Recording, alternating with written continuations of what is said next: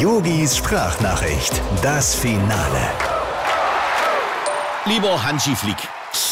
Oh, jetzt geht dies Gerechne und Geschacher wieder los. Oh, besser wir werden nur Gruppenzweiter, dann können wir Italien noch mal aus dem Weg gehen. Yogi, jetzt nur nicht zu gut spielen gegen Ungarn. Ja Leute, was wollt ihr eigentlich? Letzten Mittwoch hattet ihr schon unsere Koffer gepackt und jetzt heißt es, ey, nicht zu viel Gas geben.